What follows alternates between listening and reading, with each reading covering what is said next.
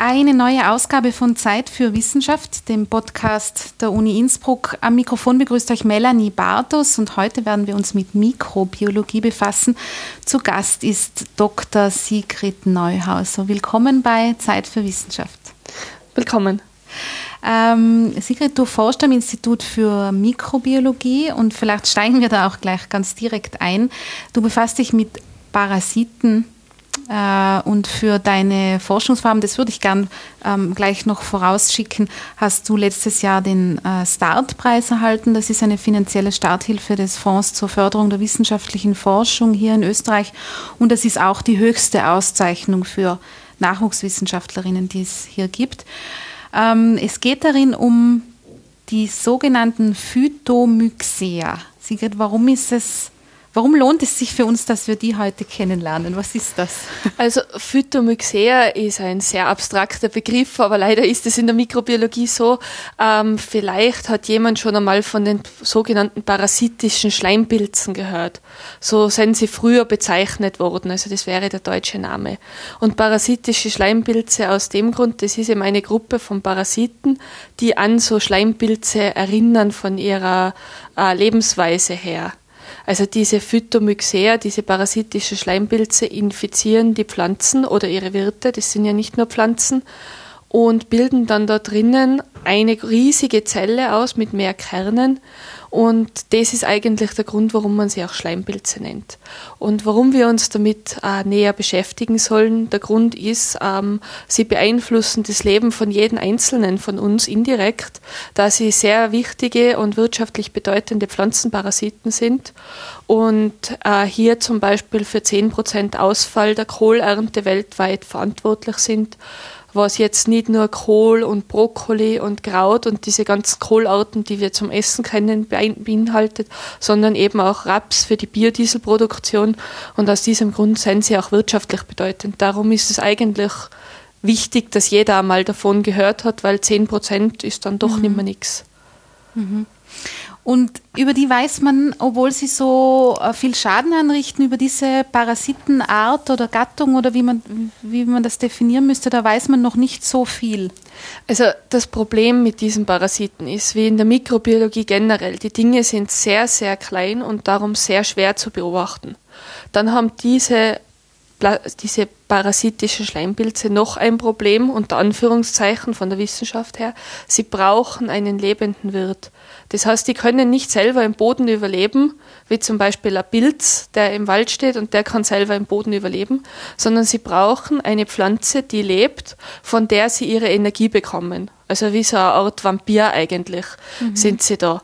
Und darum sind die sehr schwer zu erforschen. Und das Problem weiters ist bei dem Ganzen, sie sind eigentlich mit keinem Organismus, den man gut kennt, verwandt. Also sie gehören zu so einer ganz komischen Gruppe von Einzellern, die im Meer vorkommen, die im Boden vorkommen aber die eigentlich nicht wahnsinnig gut erforscht sind. Also sie sind nicht verwandt mit Pflanzen, sie sind nicht verwandt mit Tieren, sie sind nicht verwandt mit Pilzen, sondern sind ganz eigenständig und darum hat es da noch nicht viel Forschung gegeben, weil das eben so eine, so eine eigene Art von Leben ist. Mhm. Also die haben sich auch dann unabhängig von den anderen besser bekannten Arten entwickelt oder wie muss man sich das vorstellen, wenn es so ganz eigene. Ja, genau. Also man kann, man, man, man kann sagen, man hat da zum Beispiel die Pilze und die Pilze sind mit den Pflanzen weniger nahe verwandt wie zum Beispiel mit uns als Menschen von einem äh, systematischen Standpunkt aus, wenn man sie systematisch, taxonomisch einfach einordnet. Mhm. Ähm, und diese Phytomyxea sind dann noch einmal so ein eigener Zweig, wenn man sich das so den Baum des Lebens vorstellt, dann ist da ein Zweig, das sind die Pflanzen, ein Zweig, das sind die Tiere, ein Zweig, das ist eben diese Gruppe, wo diese Phytomyxea dazugehören. Mhm. Also die sind ganz eigenständig und da ist man eigentlich erst in den letzten zehn Jahren aufgrund von eben Fortschritten in den Methoden, wie man sich das anschauen kann, draufkommen, dass das so eine ganz eigenständige Gruppe ist und die ist einfach noch nicht wirklich gut untersucht, weil man sie eben erst so kurz kennt eigentlich, dass man weiß, dass diese Organismen verwandt sind. Mhm. Die Phytomyxea selber sind natürlich schon lange erforscht. Also die Krankheit auf dem Kohl zum Beispiel, diese Klumpfüßigkeit, die ist schon in mittelalterlichen Dokumenten erwähnt worden. Also da findet man so Berichte über das, dass da irgendwo Epidemien waren, dass die Ernten ausgefallen sind und aufgrund von der Beschreibung der Symptome kann man zurückverfolgen, dass das eben diese Klumpfüßigkeit war, die von einem dieser Phytomyxen verursacht wurde. Mhm. Aber bekannt ist der Organismus erst seit gut 100 Jahren. Also davor hat man das technisch nicht beschreiben können. Und jetzt hat es noch einmal 100 Jahre gedauert, bis wir technisch so weit sind, dass wir uns das wirklich im Detail anschauen können, weil die so klein sind. Ja. Und was machen die jetzt? Wen befallen die? Und äh, es ist ja auch ein interessanter Aspekt, dass sie, wie du schon gesagt hast, dass sie brauchen einen lebenden Wirt sozusagen, dass sie überhaupt existieren können. Was lösen sie bei dem, bei dem dann aus? Also jetzt die Organismen, die mich interessieren. Einer davon ist eben den auf dem Kohl, den ich schon erwähnt habe. Mhm. Ähm, der verursacht diese Kohlhernie oder Klumpfüßigkeit beim Kohl, das was jemand, der einen Garten hat, vielleicht kennt. Also ist auch bei uns in Tirol ein großes Problem. Mhm. Auf der Innenseite, ähm, zum Beispiel da Kämmerten diese Gegend, ja. also auf der Silikatseite.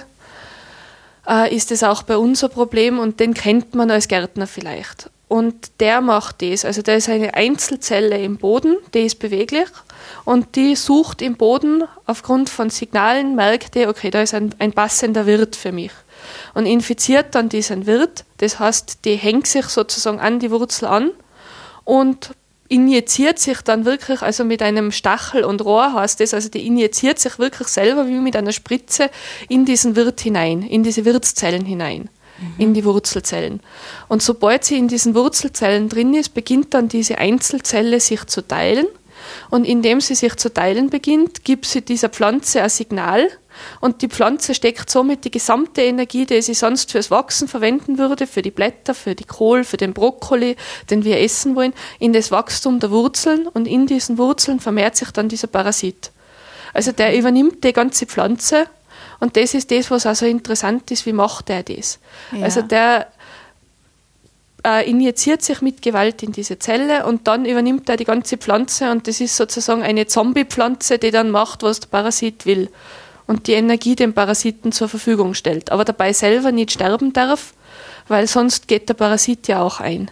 Also das ist das, was da ganz interessant ist. Ja, das heißt, er ähm, schlüpft sozusagen in die, in die Wurzel oder in die Zellen. Also wir reden, wir reden da von einer Größe von, äh, von wenigen Tausendstel Millimetern reden wir da. Wenige Tausendstel Millimeter. Ja, also diese, diese Zelle, die die Pflanzenzelle infiziert, die ist so ungefähr zwei bis drei Tausendstel Millimeter groß. Aha und die hängt sich dann draußen an und dann äh, richtig mit Gewalt durch diese Pflanzenzellen, die im Vergleich dazu, die ist auf einen Tausendstel Millimeter groß. Und da drückt sich der durch mit Gewalt und dann fängt er an, sich in dieser Pflanzenzelle drin zu vermehren. Mhm. Da beginnt sich zu vermehren, aber wie macht er das, dass die, dass die Pflanze dann das macht? Das was, ist eben, das ist eben genau das, was man noch nicht genau weiß. Ja. Das ist ein Teil von meinem Projekt, was mhm. ich mir anschauen will man sieht, der scheidet am Anfang selber oder man weiß nicht genau, scheidet es selber aus oder produziert die Pflanze äh, Wachstumshormone. Das heißt, der, der scheidet Wachstumshormone in diese Zelle aus und somit wird diese Zelle größer und der hat einfach mehr Platz, dass er wachsen kann. Und die Wachstumshormone werden immer mehr und somit werden auch diese Zellen in den Wurzeln immer größer. Und das ist auch der Grund für diese Klumpfüßigkeit. Also das sind dann richtige Gallen. Wenn mhm. man so schaut einmal, wenn man so Kohlpflanzen hat, die befallen sind und man zieht die aus dem Boden, dann haben die so richtig große Wurzelgallen. Also nicht so wie normale Wurzeln, sondern so richtige Kugeln. Und die sind dann alles voll mit so winzig kleinen Sporen von diesen Parasiten. Mhm. Und, und warum stirbt die Pflanze daran nicht? Also ist da irgendwo ein Punkt, wo der Parasit weiß, da muss sie aufhören, weil sonst hält es die Pflanze selber nicht mehr aus? Oder wie kann man sich das vorstellen? Ähm, das ist auch wieder eine gute Frage und wieder eine Frage, die ich eigentlich mit ja. diesem Projekt, das ich jetzt bearbeitet, beantworten will. Man, man mhm. weiß das nicht genau, okay. warum das so ist. Also es scheint so zu sein, dass der sich irgendwie maskiert. Das heißt, dass die Pflanze nicht erkennt, da hoppala, da ist jetzt jemand Fremdes da, der meine ganze Energie hat, sondern der maskiert sich, dass die Pflanze meint, ihre Zellen in den Wurzeln brauchen die Energie mhm. und somit der Meinung ist, also der Meinung ist, ist jetzt da das falsche Wort, aber der Pflanze wird biochemisch gezeigt, okay, ähm, die Wurzelzellen brauchen mehr Zucker, brauchen mehr Nährstoffe, damit sie sich teilen können und somit wird diese ganze Energie abgezweigt. Also man weiß, dass das passiert, aber wie der Parasit das macht, das weiß man nicht und das ist eben eine der Fragestellungen, die ich in meinem Projekt gern behandeln mhm. würde. Mhm. Aber das ist von dem Parasiten, von diesem Phytomyxea, beziehungsweise in dem, bei dem, beim Kohl ist es jetzt eine, äh, eine spezielle Variante von so einem Einzeller, der das macht, Ja, oder? genau. Genau, ja. beim Kohl, das ist eine eigene Art, die mhm. heißt Plasmodiophora brassice. Mhm. Da gibt es jetzt keinen deutschen Namen, aber das ist eine Art dieser Parasiten. Ja. Also es aber das ist eigentlich, wenn man, wenn man dir so zuhört, wie der das macht, also einerseits ist es fast ein bisschen gruselig, wenn, wenn man sich das so vorstellt, äh, dass die Wurzeln da so befallen wird. Aber andererseits ist es ja recht kluges Vorgehen eigentlich, oder? Ja, richtig. Das ist sogar, das, das ist ja das, was diese Gruppe so unglaublich spannend macht. Ja. Weil wahrscheinlich ist es eine sehr alte Gruppe, also jetzt vom evolutionsbiologischen mhm. Standpunkt her, und die macht dieses gruselige Vorgehen, wie du es jetzt genannt mhm. hast, die wendet das nicht nur auf Kohlpflanzen an, sondern eben auch auf Gräser, also zum Beispiel auch Getreide.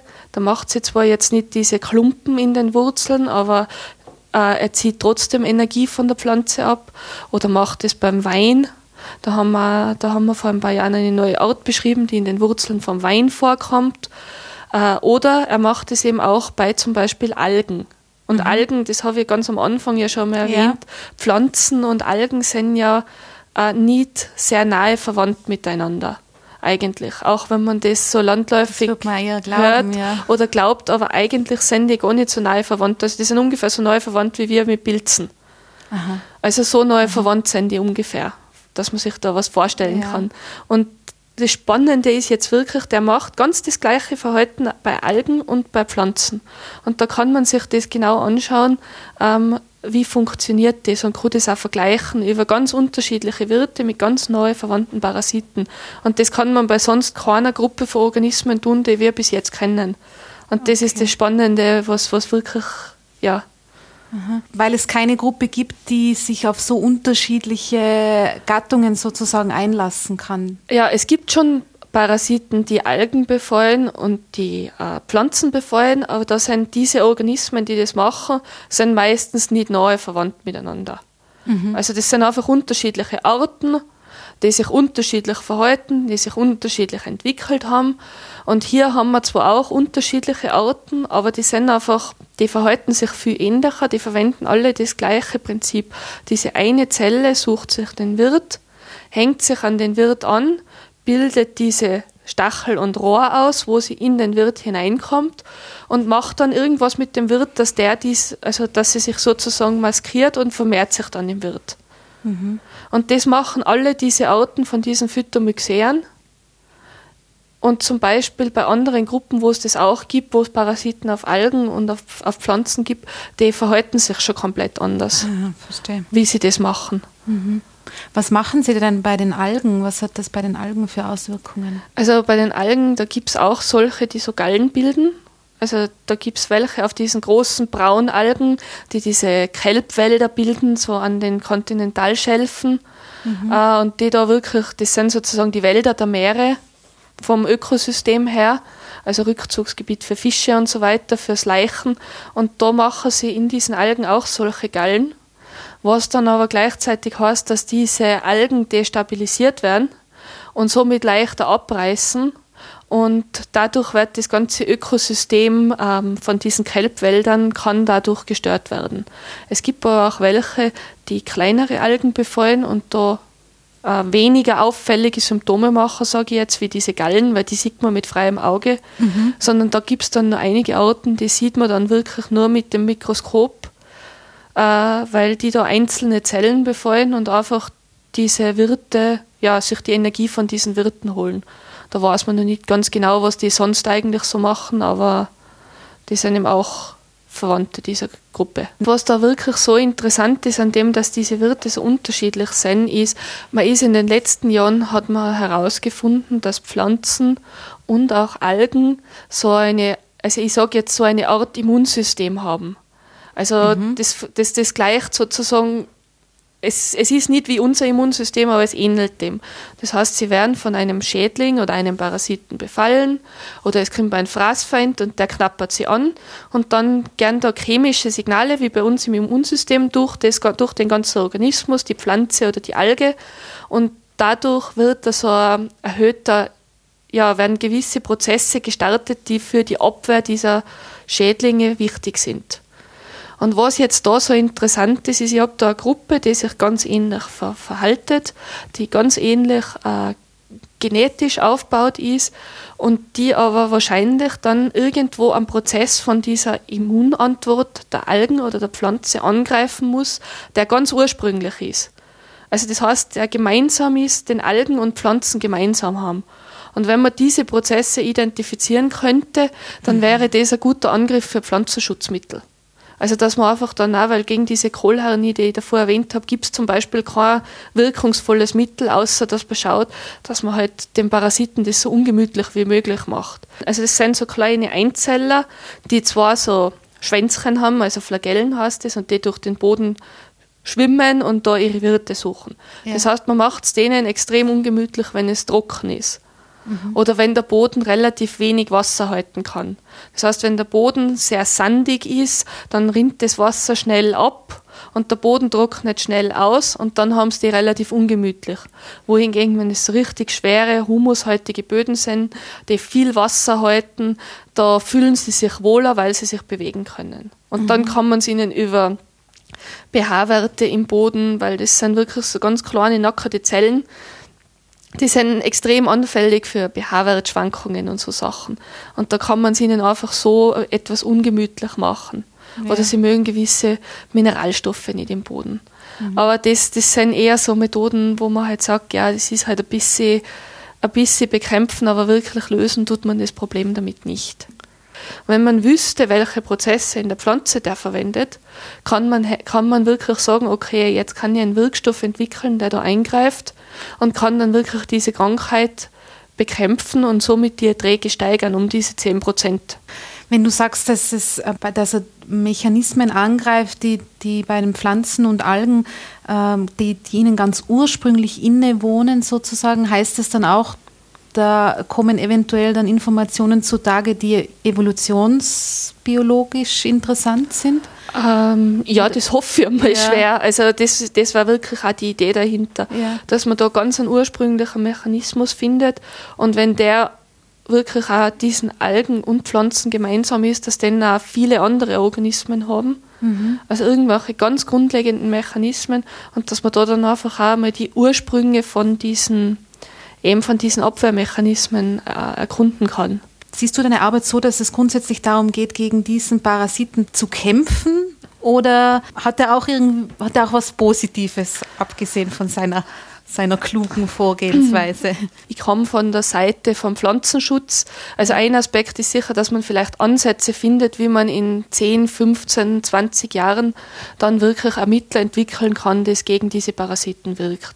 Auf der anderen Seite ist es so, es gibt von diesen Parasiten ja nicht nur die Arten, die wirklich Schäden machen, sondern es gibt auch Arten, die kommen in diesen Pflanzen vor.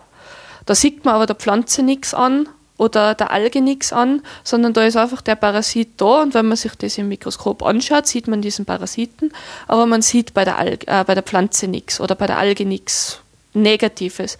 Die wächst genauso, schaut genauso aus wie die daneben, die den Parasiten nicht hat. Und jetzt ist natürlich die Frage, könnte, könnte das eventuell durch diese Immunantwort diese Pflanze stärken? Also ist es sozusagen für die Pflanze, sie gibt etwas Energie für den Parasiten her. Dafür aktiviert der Parasit aber einen gewissen Aspekt der Immunabwehr in der Pflanze, der sie weniger angreifbar macht für andere schwerwiegendere Parasiten, die dann wirklich die Pflanze umbringen könnten. Mhm. Also einfach, dass durch dieses Aktivieren von einer Immunantwort, äh, also so ein bisschen wie eine Impfung, im Prinzip kann ja. man sich das vorstellen, ja. dass der Parasit wirkt wie eine Impfung, das Immunsystem ist da auf irgendwelche Schädlinge vorbereitet, also Immunsystem immer unter Anführungszeichen. Ja, Und äh, die Pflanze ist dann viel weniger anfällig, wenn dann wirklich ein, ein echter Krankheitserreger kommt. Mhm.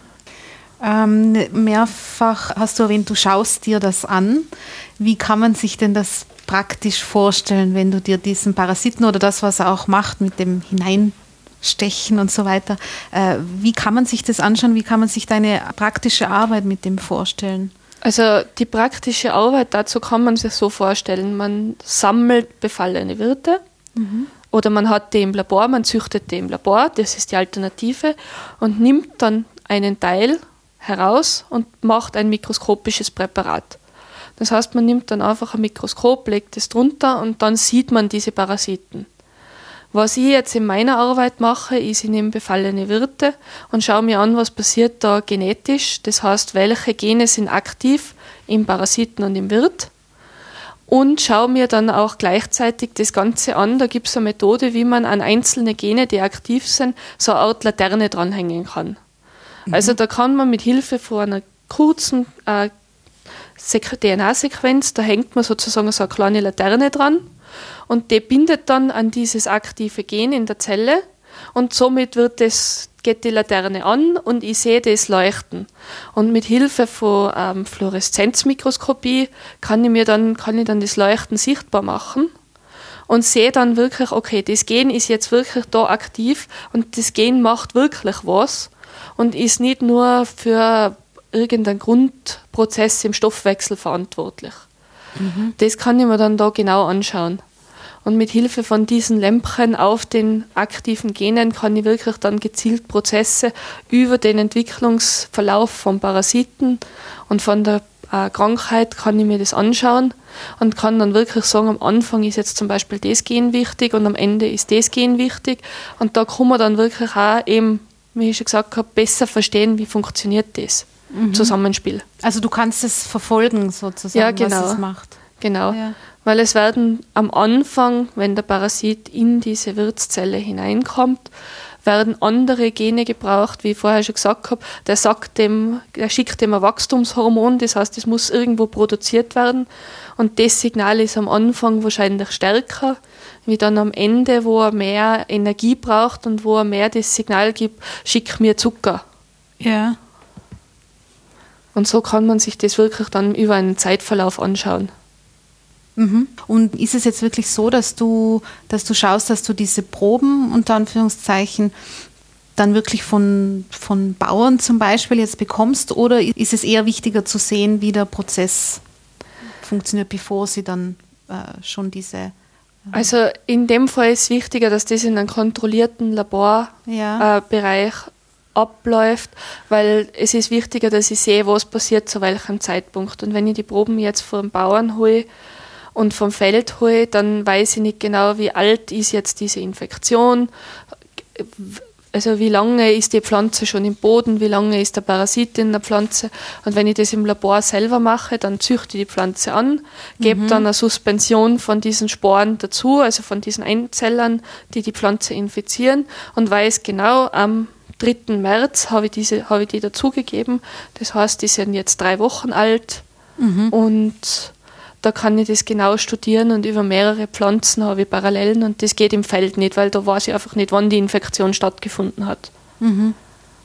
Diese, diese Phytomyxea, die du dir ansiehst, da haben wir schon jetzt mehrfach erwähnt, dass sie sich äh, recht ähm, klug äh, verhalten. Was würde man denn, was könnte man denn sagen, wie das zustande gekommen ist, dass das Image von den Parasiten ja jetzt eigentlich hat ja niemand wirklich positive Assoziationen dazu, aber äh, so wie du das schilderst, könnte man da ja vielleicht auch noch einiges lernen, was äh, hilfreich sein könnte von dem Verhalten, das sie so an den Tag legen. Ja, richtig. Aber das, also das gilt jetzt ganz allgemein für Parasiten. Ja. Parasiten sind ja immer in so einem Wettrüsten mit ihrem Wirt. Das heißt, der Wirt passt sich dann, der Wirt will ja nicht befallen werden. Der will mhm. ja seine ganze Energie für seine eigene Vermehrung nutzen. Und der Parasit will aber den Wirt befallen, damit er sich vermehren kann. Jetzt ändert sich der Wirt, macht zum Beispiel eine festere Zellwand, damit der Parasit nicht hineinkommt. Muss der Parasit sich quasi was überlegen, also es ist jetzt wieder zu bildlich gesprochen, dass er wieder durch diese Zellwand kommt. Bei den Phytomyxeren ist es zum Beispiel dieser Stachel und Rohr, wo sie mit dieser Spritze mit einem, mit einem gewaltigen Druck in die Zelle hineinkommen. Mhm. Und dieses Wettrüsten ist extrem interessant einfach anzuschauen, weil man sieht einfach dieses Gleichgewicht, das in der Natur eigentlich herrscht. Und was halt schon spannend ist, gerade bei diesen ähm, Parasiten wie den Phytomyxeren, die einen Wirt brauchen, sie müssen, sie dürfen nie über diese Grenze gehen, dass es dem Wirt so schlecht geht, dass er stirbt, weil sonst entziehen sie sich ja ihre eigene Lebensgrundlage. Ja. Und das ist das, was man schon von diesen Parasiten auch lernen kann, dass man einfach diese Grenze nicht überschreitet und nicht die Ressourcen komplett ausnutzt und dann plötzlich dasteht, aber, aber, aber, was soll ich jetzt machen? Ich habe keine, keine Nahrungsgrundlagen mehr. Mhm. Die ist weg, weil ich sie einfach vernichtet habe. Ja. Und das schlechte Image kommt einfach daher, von unserer einseitigen Sicht als Menschen. Wir sehen, wir wollen Kohlpflanze haben. Ich will Kohl essen und wenn der Kohl nachher nichts wert, wenn das so eine kleine kümmerliche Pflanze bleibt, dann ist das natürlich ärgerlich, weil dann habe ich Hunger als Mensch.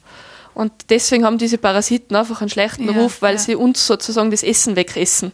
Ja. Aber es könnte sein, dass es für die Pflanzen eigentlich gar nicht so tragisch ist. Verstehe ich das richtig? Also für die Pflanzen selber, es ist sicher ein gewisser äh, ein gewisser Verlust an Fitness und Vermehrungsfähigkeit. Mhm. Aber alle diese befallenen Pflanzen bilden zum Beispiel Samen aus, die sich nach wie vor vermehren können. Mhm. Das heißt, die Pflanze würde nicht, also stirbt durch diese Parasiten nicht aus.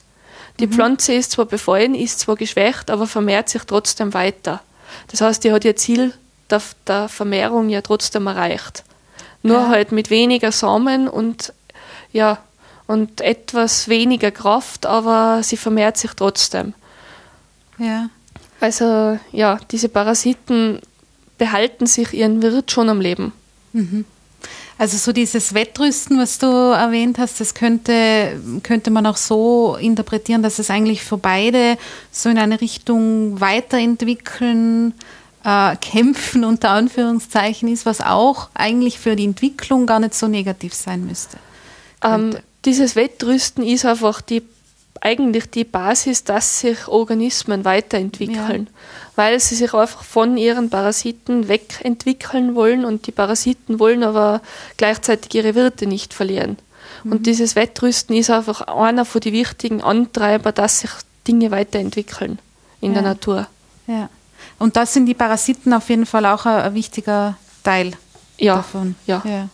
Und bei dem, was dich jetzt interessiert, ist es ja nicht nur jetzt landwirtschaftliche Aspekte, die, die bei, den, bei dem einen Teil de, des, deines Interessensgebietes mit den Kohlgewächsen wichtige Erkenntnisse liefern könnte, die in der Landwirtschaft einfach von Relevanz sind, sondern bei den Algen. Man, die Algen haben ja auch ihre Bedeutung. Das ist jetzt ja auch nicht nur aus Neugier oder, sondern, oder weil der Vergleich für dich wichtig ist, sondern für die Algen ist es ja auch, äh, wäre es nicht schlecht, wenn man da was finden würde, was. Ja, also jetzt für mich als Grundlagenforscherin ist natürlich der Vergleich das ganz das Interessanteste. Ja. Ich habe nur sozusagen das Glück, dass meine Parasiten immer interessante Wirte befallen. Also einfach interessante Parasiten sind. Ja. Und diese Algen, die werden ja als ähm, Biotreibstoffe, ich weiß jetzt, ich glaube, dritte Generation ist es, mhm. wie man sie nennt, bezeichnet, weil aus Algen kann man genauso wie aus Raps oder aus Getreide kann man Biodiesel gewinnen. Nur der Vorteil von Biodieselgewinnung aus Algen ist, dass diese Algen nicht im Wettkampf stehen mit äh, Nahrungsmittelpflanzen um die Ressource Boden. Ich meine, da braucht man heuer ja nur ein bisschen schauen. Heuer ist das Jahr des Bodens. Boden ist knapp. Boden wird immer wertvoller.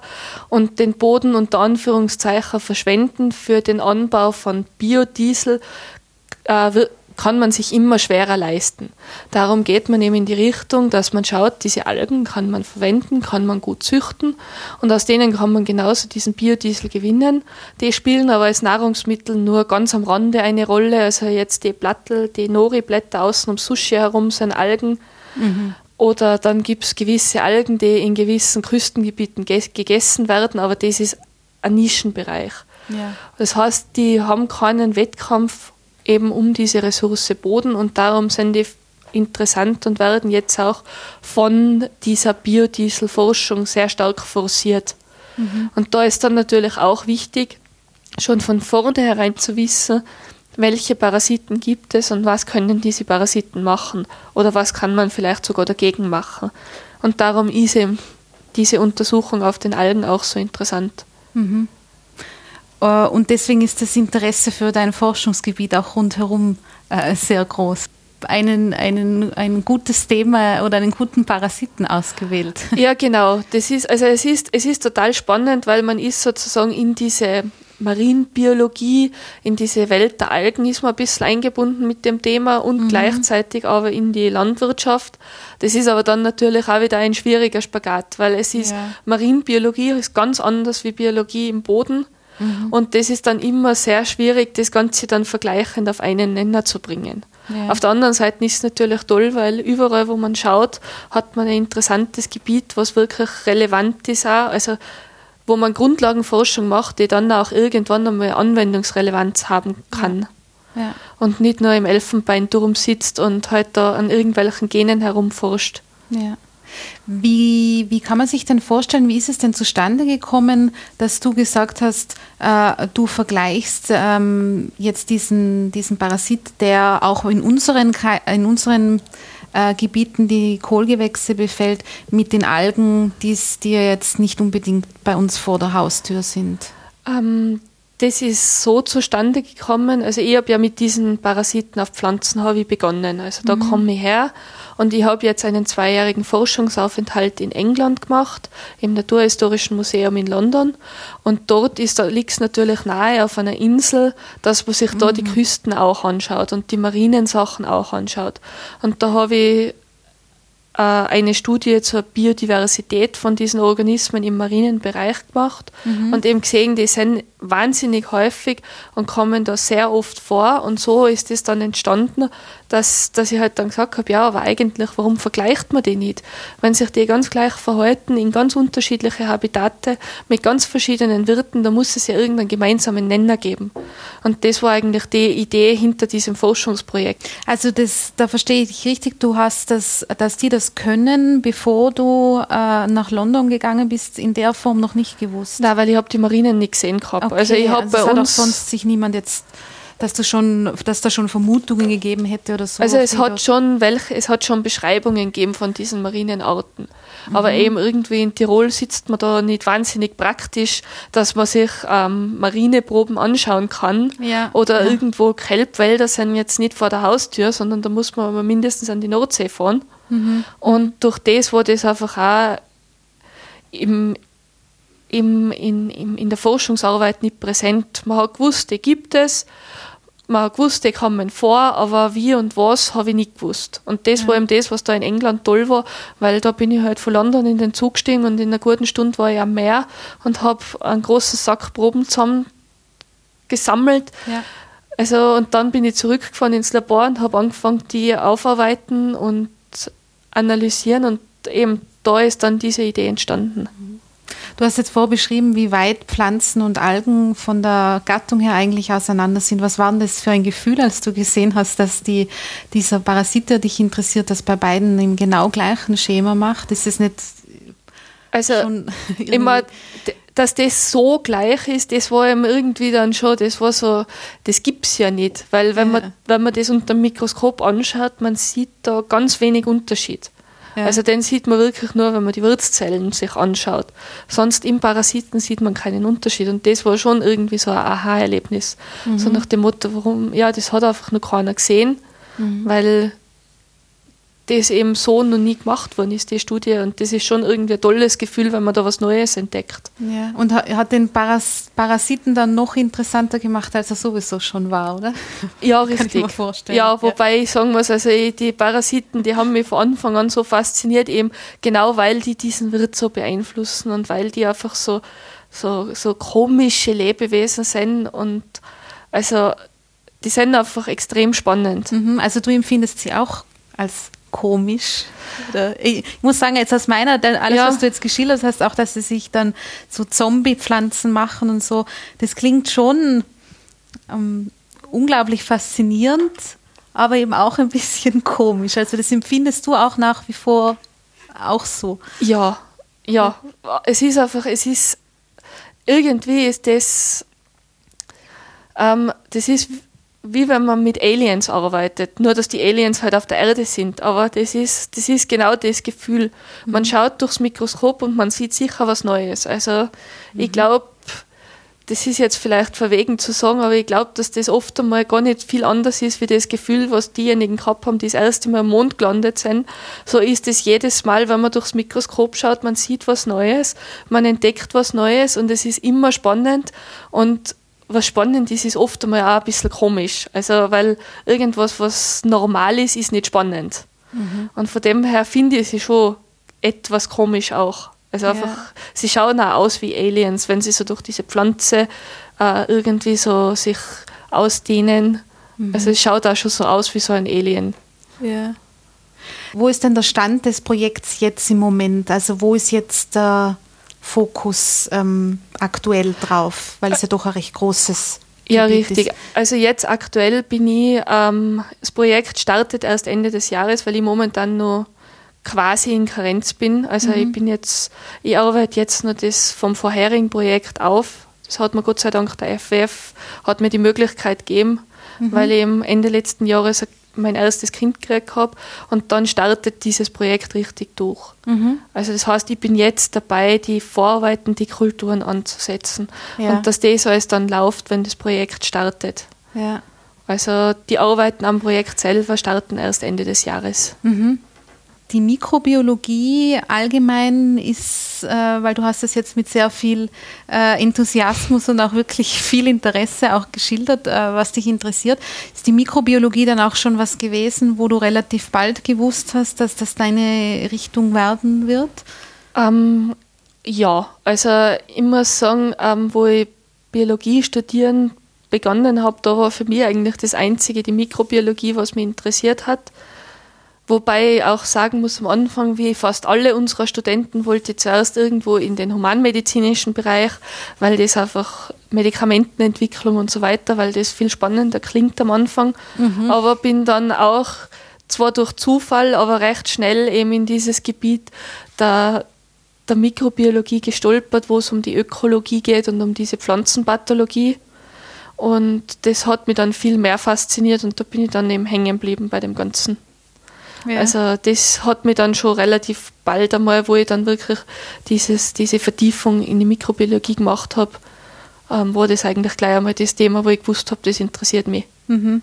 Und ich nehme an, jetzt schon auch große Vorfreude auf den Start oder den richtigen Start jetzt dann des, des äh, Projekts im Ja, Ende ja, also ich muss sagen, ich kann es kaum mehr erwarten, weil das wirklich äh, das Thema das Projekt, was ich geschrieben habe, ist nicht nur ein Projekt, wo ich mir gedacht habe, das wird vielleicht gefördert, wenn ich das so formuliere, sondern das war wirklich aus dem geschrieben, was mich selber interessiert an Forschungsfragen und wirklich von meiner eigenen Neugier getrieben, was dann mhm. natürlich auch für die Motivation ungleich besser ist, wie wenn man sich halt da irgendwie nach äußeren Zwängen richten muss. Ja. Und das ist halt der Vorteil vom Startprojekt oder Startpreis, wenn man da einreicht, dass man da wirklich jede Freiheit der Welt hat, was die Themenwahl anbelangt. Mhm. Arbeitest du im, ich nehme mal an, nicht ganz alleine, sondern äh, in, in, in, einem Team oder wie, wie, wie läuft das äh, ab von dem her bei euch? Also bei uns ist es so, ich arbeite bei unserem Institut für Mikrobiologie mit so ähm, zwei 2,5 Personen wirklich eng zusammen, mhm. also schon seit ich begonnen habe.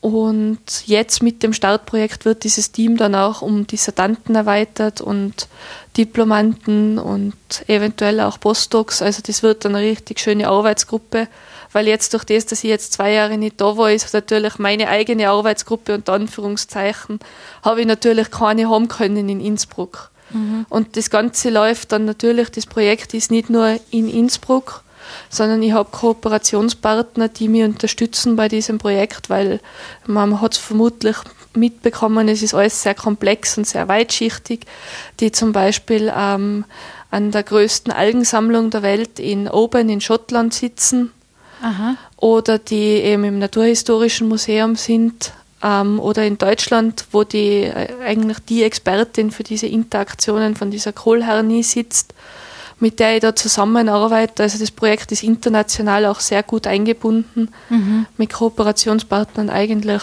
ja England, Deutschland, ähm, Kanada, Neuseeland, Chile. Also ist wirklich international mit Kooperationspartnern gut eingebunden. Und da ja. steht man nicht, also das, das ist einfach so ein großes Projekt, das kann man alleine nicht schaffen. Ja. Und das zeigt ja auch, also wenn du erwähnst, dass es da auch in anderen Ländern durchaus Experten dafür gibt, dass das ähm, auch von internationalem Interesse ist, diese, die, diese die ja, Untersuchung. Diese ja, also wie gesagt, durch das, dass, dass da diese wirtschaftlichen Faktoren auch ja. mit eine Rolle spielen, ist das Ganze in anderen Gebieten einfach auch, also wird da, wird da teilweise politischer Druck gemacht und Anführungszeichen, dass Länder von Seiten der Ministerien viel in diese Forschung mhm. stecken und für die ist es dann natürlich auch interessant. Ja. Also einfach, weil es der Wirtschaft, die wirtschaftliche Bedeutung hat. Ja weil es, weil es, wenn sie es unterstützen, das Potenzial hat, dass man Strategien findet, wo, wie man diese genau. Erreger dann unter Kontrolle Genau, bringt. also das, ja. ist, das ist einfach ein großes Ziel, was jetzt, warum das international, warum es da so viele Experten ja, gibt, ja. dass man dieses Problem in den Griff kriegt, beziehungsweise bei den Algen gar nicht erst wirklich aufkommen lässt. Mhm, mh. Weil jetzt gerade bei diesen, man muss einen Aspekt bei Parasiten immer mit einbeziehen. Wir sprechen da von Monokulturen. Das heißt, wenn man jetzt so ein Kohlfeld kennt oder einen Weinberg kennt oder eben auch so eine Algenzucht kennt, dann ist da immer nur ein Organismus, der haufenweise vorkommt. Und wenn ich jetzt der Parasit bin, der auf diesen Wirt spezialisiert ist, dann habe ich da natürlich mein Schla Schlaraffenland gefunden. Ja. Das heißt, da brauche ich dann brauche ich nicht irgendwo in einer normalen Wiese, wo vielleicht irgendwelche Kohlpflanzen eingestreut sind gelegentlich, brauche ich mich da nicht irgendwo durch 100.000 Wurzeln durchwuscheln und finden, welche mir passt. Überhaupt, wenn ich so eine kleine Zoospore bin, die vielleicht zwei, drei Zentimeter weit schwimmen kann, also das muss man ja auch dazu sagen, die sind ja so winzig und da sind zwei bis drei Zentimeter ist da eine Riesendistanz. Das ist wie wenn wir 200 Kilometer gehen würden. Ja. Also das ist extrem weit für so eine Zoospore. Sondern wenn das eine Monokultur ist, dann sind die extrem anfällig für Parasiten, für Spezialisierte. Das mhm. heißt, da reicht einer und der breitet sich rasend schnell aus. Und deswegen ist auch die Forschung interessant, weil man da Strategien finden könnte, wie man das von Anfang an dieses Problem möglichst gering hält. Mhm. Also die, die können sich, das ist ja ein interessanter Aspekt, die können sich natürlich aufgrund ihrer Größe nicht sehr weit bewegen. Äh, und äh, wenn ich dich richtig verstehe, sind dann Monokulturen etwas, was, was es im Grunde fördert, wo, oder wo man sich auch schon äh, allein bei der Bepflanzung Gedanken machen könnte oder sollte. Ja, genau. Also es ja. ist jetzt bei Monokulturen ist so, wenn ich einen spezialisierten Parasiten habe, und, die, und der ist auf diese Monokultur spezialisiert und der dementsprechend sich schnell vermehren kann, dann kann ich innerhalb von zwei, drei Wochen einen Totalausfall haben. Also das heißt, ich sehe dann, die Pflanzen wachsen super, der Parasit breitet sich aus und plötzlich nach zwei, drei, vier, fünf Wochen oder vielleicht auch länger fangen die Pflanzen an welk werden oder wachsen nicht weiter und somit geht mir die ganze Fläche verloren. Wenn ich jetzt aber also das ist ja auch der Vorteil von Mischkulturen oder was jetzt auch viel propagiert wird, dass es Unterwuchs gibt in äh, verschiedenen Monokulturen, sage ich jetzt, dass man sozusagen zulässt, dass da auch sogenannte Unkräuter wachsen, auch wenn sie etwas von der, von, vom Boden brauchen, weil dann einfach die Parasiten abgelenkt werden, weil der sieht ja nicht, der sieht ja nicht gleich, äh, die, die Wurzel gehört zu der Pflanze oder zu der, und mhm. so können sich die Parasiten nicht so schnell verbreiten, beziehungsweise können oft nicht den Befallsdruck aufbauen. Also einfach durch das, dass man aus dieser Monokultur eine Mischkultur macht, äh, kann man den Befallsdruck vermindern. Das ist jetzt natürlich bei Kulturen wie bei, also bei so Gemüsekulturen ist das fast nicht möglich, mhm. weil die nur ganz kurz auf dem Feld stehen. Wo das relevant ist, ist zum Beispiel bei Dauerkulturen wie beim Wein, wo man den Wein pflanzt und der bleibt 30, 40 Jahre stehen und um das zu verhindern, dass sich die Parasiten da ausbreiten, ist es sinnvoll, dass man zum Beispiel Gras wachsen lässt im Weinberg und nicht mhm. das Gras, wie das früher gemacht worden ist, abbrennt, damit es ja dem Wein keine Energie wegnimmt, sondern dass man das Gras lässt oder sogar gezielt aussät, weil man dadurch die Parasiten ähm, ja, unterdrücken kann bis zu einem gewissen mhm, Grad. Weil wenn sie keinen, keinen für ihn passenden Wirt finden, dann haben genau. Sie Pech gehabt sozusagen. Genau, speziell wirtsspezifische, so wie diese ja. Phytomyxea. Wenn die keinen Wirt finden, dann sterben die im Boden mhm. und dann ja, haben sie Pech gehabt. Ja. Äh, die Phytomyxea, die du dir ansiehst, ähm, kann man sagen, warum die gerade Kohlgewächse so gerne mögen? Na, Das ist einfach Nein, eine das ist- Eigenschaft, die sie. Das ist immer die, es gibt eigentlich ähm, kaum eine Pflanzenfamilie, wo die noch nicht beschrieben worden sind, also auf andere Arten.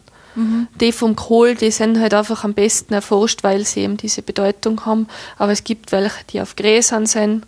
Also die sieht man eben nur nicht, die, kann man, die muss man mikroskopisch sich anschauen. Da kann ich nicht hingehen und ziehe das Gras heraus und sehe die Gallen an den Wurzeln, sondern ich muss das dann muss die, die Wurzeln waschen, muss sie unter das Mikroskop legen und dann sehe ich sie vielleicht. Also in einer von 50 Wurzeln finde ich dann diese Parasiten. Das ist aber trotzdem noch relativ viel, also vom, vom, von der Menge her, was der Parasit, was das Ja. Parasiten sind. Weil wenn man sich jetzt ein Feld vorstellt und 50 Großpflänzchen, da hat man vielleicht so 20 mal 20 Zentimeter im Boden und in einer der Pflanzen findet man. Also die gibt es auch in anderen Pflanzen, da haben sie nur nicht so die wirtschaftliche Bedeutung und deswegen Ja. wissen wir auch noch nicht so viel darüber. Mhm, verstehe, das kommt also eher aus der Richtung. Ist davon auszugehen, dass wir von vielen, vielen Parasiten umgeben sind, jetzt auch in der, in der mm, Pflanzenwelt oder, äh, oder Algenwelt, wo, wo du dich jetzt im Moment hauptsächlich bewegst, von denen wir wahrscheinlich vielleicht noch gar nicht wirklich was wissen? Ja, ja, das Also ist das- mit Sicherheit so. Ja. Weil gerade gerade mikrobielle Parasiten sind schwer zu finden. Also ich habe jetzt eh gerade vorher das Beispiel mit dem Gras erwähnt. Ich muss 50 Pflanzen ausrupfen und jeder ist aufgerufen, im eigenen Garten mal so eine Großpflanze auszugraben und zu schauen, wie groß ist das Wurzelsystem, was ich da habe. Und dann finde ich bei einer von 50 Pflanzen diesen Parasiten. Das heißt, da muss man erst einmal die Nerven haben, dass man dann so lange vor dem Mikroskop sitzt und sich das Ganze anschaut. Und aus diesem Grund gibt es garantiert noch tausende von Arten von Parasiten, also jetzt nicht nur in diesen Phytomyxeren, sondern ganz allgemein, von denen wir nichts wissen. Und auch bei Algen sowieso, weil die Algen sind da einfach nicht viel untersucht worden in dieser Hinsicht. Und da gibt es mit Garantie noch tausende von Arten, von denen wir nichts wissen.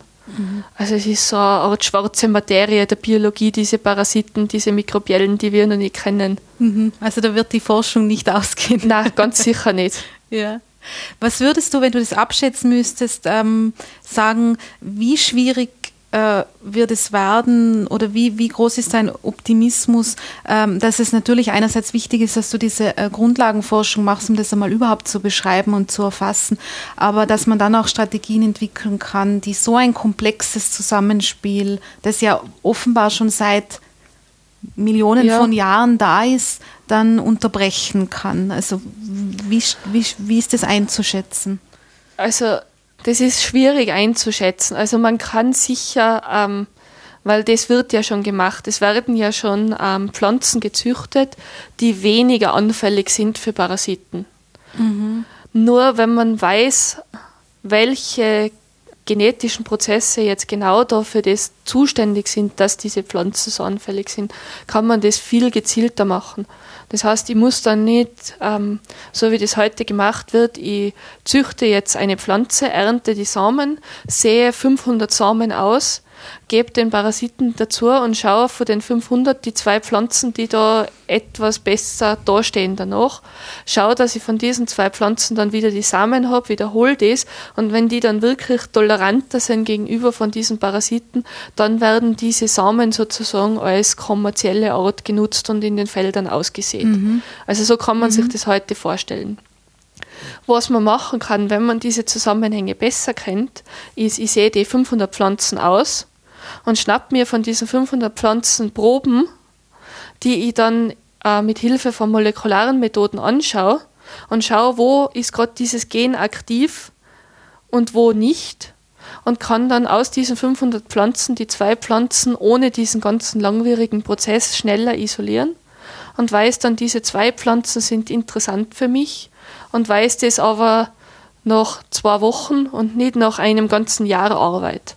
Also durch dieses genetische Wissen kann man einfach diese Prozesse der Züchtung extrem beschleunigen, weil man weiß, auf was man schauen muss und die Pflanzen schneller äh, auswählen kann und dann schneller weiter vermehren kann und schneller schauen kann, äh, funktioniert das wirklich oder ist das jetzt nur ein Zufallstreffer. Also da geht es jetzt, wenn ich das so laienmäßig formulieren äh, müsste, um gezielte Züchtung von guten, starken Pflanzen und nicht um Genmanipulation.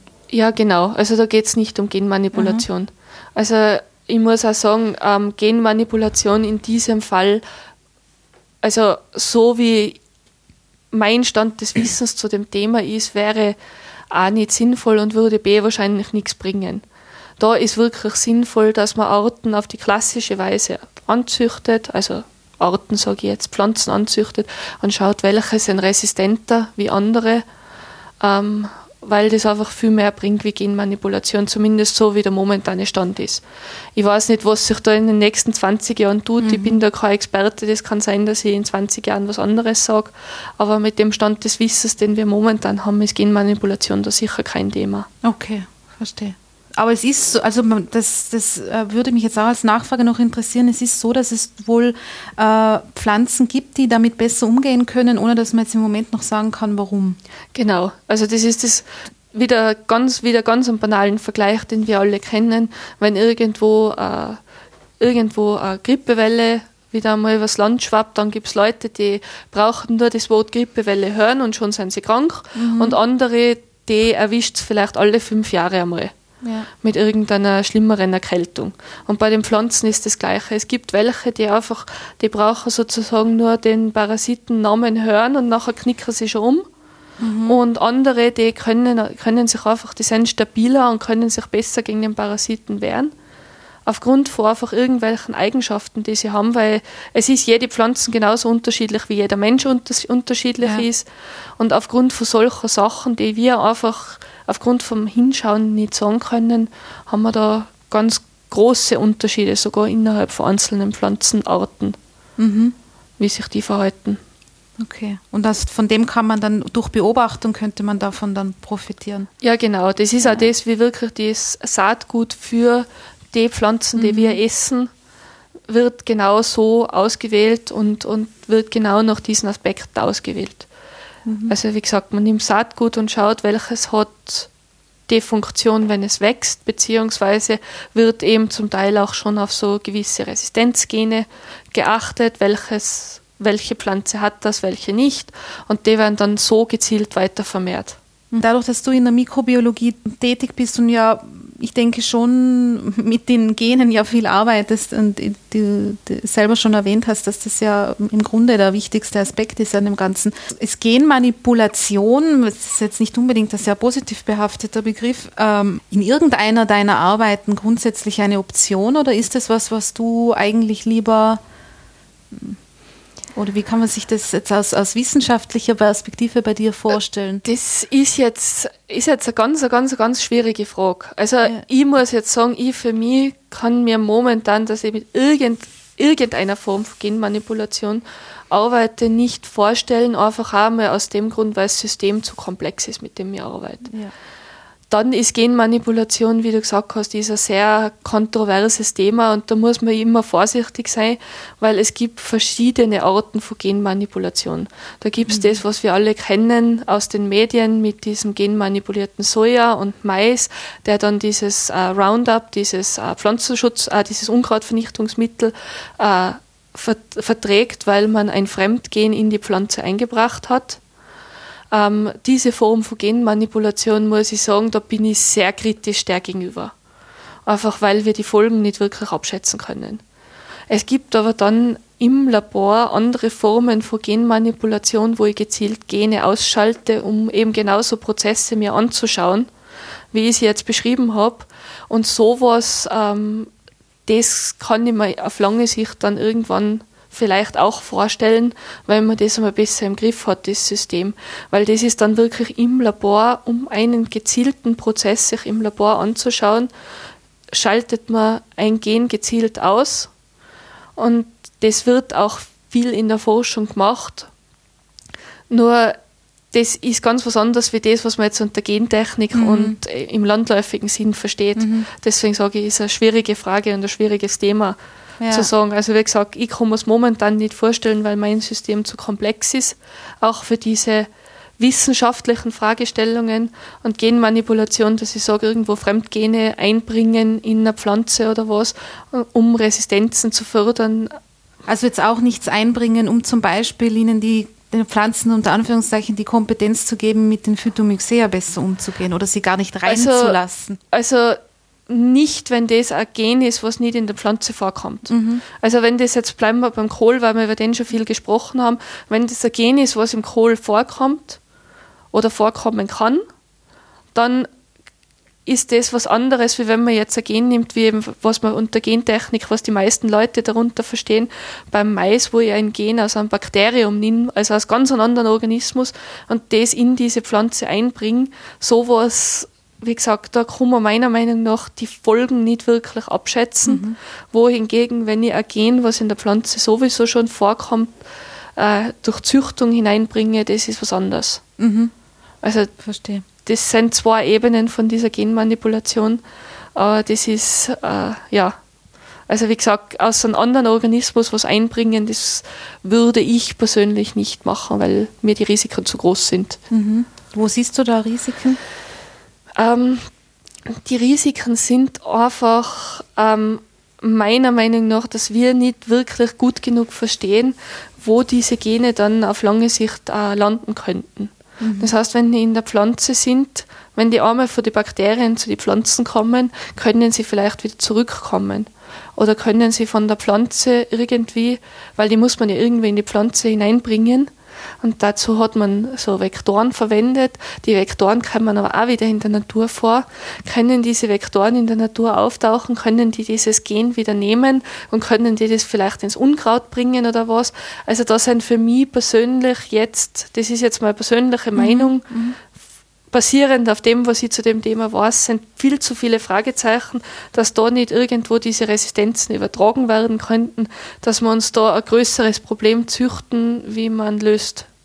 Also von dem her Ja. ist das für mich eher ein Nein zu diesen Sachen. Mhm. Auf der anderen Seite, das muss man halt auch sagen, alles was machbar ist, wird irgendwann gemacht werden. Das ist halt so. Ja.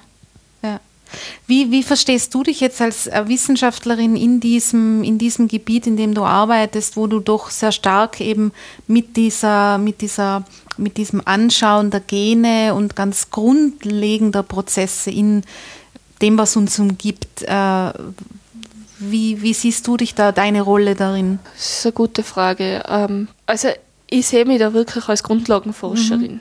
Mein, meine Neugier, mein Interesse ist wirklich, sind diese Parasiten und wie schaffen die das, dass sie so verschiedene und so komplexe Organismen befallen können? Wie schafft er so ein paar Tausendstel Mikrometer großes Ding, das ursprünglich ganz alleine ist und als einzelne Zelle diese Pflanze infiziert. Wie schafft es das, dass die ganze Pflanze plötzlich die gesamte Energie nur nur für die Vermehrung von dieser einen Zelle produziert, die dann zum Schluss milliardenfach vorkommt in dieser Pflanze?